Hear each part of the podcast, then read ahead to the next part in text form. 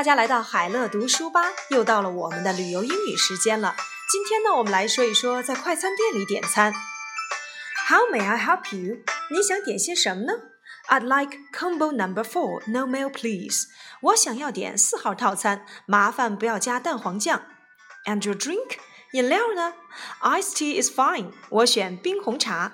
Anything else？你还要加点什么吗？No, that's all。哦，不了，这些就够了。How may I help you？你想点些什么？I'd like combo number four. Combo 四号套餐。Combo number four 四号套餐。Combo 指的是套餐的含义。No mayo, please。麻烦不要加蛋黄酱。Mayo, mayo 蛋黄酱。No mayo, please。不要加蛋黄酱。No tomato, please。 不要加番茄。No onion, please。不要加洋葱；No ketchup, please。不要加番茄酱；No pepper, please。不要加胡椒；No ice, please。不要加冰块；No mustard。不要加芥末。我们来看一看常用的内容吧：tomato, tomato，番茄；onion, onion，洋葱；ketchup, ketchup， 番茄酱；pepper, pepper。胡椒，ice，ice，冰块儿，mustard，mustard，芥末。How may I help you? I'd like combo number four, no mayo, please. And your drink? Iced tea is fine. Anything else? No, that's all. 那么在快餐店，比如说在披萨店里面，我们应该怎样点餐呢 ？Next in, please. 下一位。Hi, can I have a slice of mushroom pizza? 你好，我想要一块蘑菇口味的披萨。Sorry, we're out of it. Do you mind waiting for fifteen minutes? 哦，很抱歉，蘑菇口味的披萨卖完了。您介意等个十五分钟吗？I'm in a hurry. I'll have the pepperoni one instead. 我在赶时间呢，我改成意式腊肠口味的好了。Sure, sorry about that. 哦，好的，真是不好意思。 Next in, please. 下一位。Hi, can I have a slice of mushroom pizza? 我想要一块蘑菇口味的披萨。Sorry, we are out of it. 哦，很抱歉，蘑菇口味的披萨卖完了。Do you mind waiting for fifteen minutes? 您介意等个十五分钟吗？I'm in a hurry. 我正在赶时间呢。I'll have the pepperoni one instead. 我改成意式腊肠口味的好了。 Sure, sorry about that. 好的，真是不好意思。We are out of mushroom pizza. 蘑菇口味的披萨卖完了。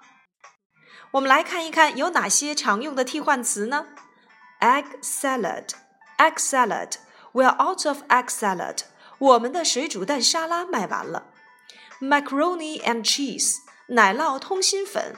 We are out of macaroni and cheese. 我们的奶酪通心粉卖完了。 Tuna, tuna. 金枪鱼。we are out of tuna. 我们的金枪鱼卖完了。Lobster, lobster. We are out of lobster. 我们的龙虾卖完了。Smoked salmon, smoked salmon. 烟熏三文鱼。We are out of smoked salmon. 我们的烟熏三文鱼卖完了。Pork chops, pork chops. 猪排。We are out of pork chops. 我们的猪排卖完了。好了，我们一起去美国吃汉堡吧！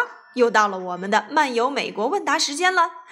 哪一家美国的速食汉堡店用的是每天新鲜现宰的牛肉呢？A. McDonald's B. In and Out C. Wendy's D. Burger King。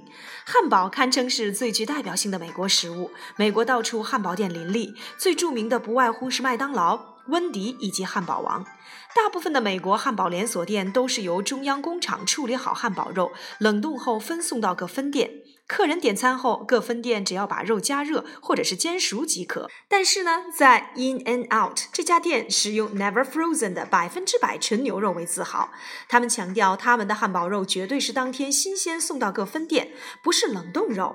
有趣的是，这家店连薯条都是由整个土豆现削现炸的，所以一进店门就可以看到厨房里一排工人在努力地削着土豆皮。新鲜的肉和现削的薯条的确非常美味，难怪这家强调现点现做的连锁店总是座无虚席。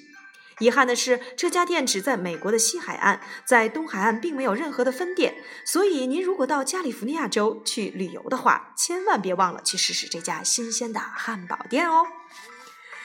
第二个问题，芝加哥的披萨以何种特色而闻名全美呢？A. 特薄饼皮，B. 双倍奶酪，C. 超厚内馅儿，D. 低脂低盐。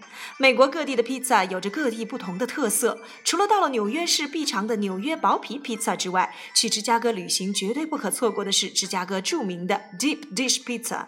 这种有着厚厚饼皮的披萨形状像一个深盘子，里面装满了超级丰厚的馅儿。馅料通常是肉米、意大利肉肠、洋葱、蘑菇以及青椒等等，上面淋上了大量的番茄酱汁，再撒上厚厚的奶酪。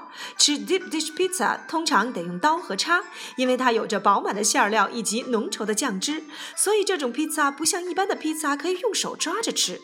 不同于超薄的纽约式披萨，芝加哥的 deep dish pizza 超级厚实。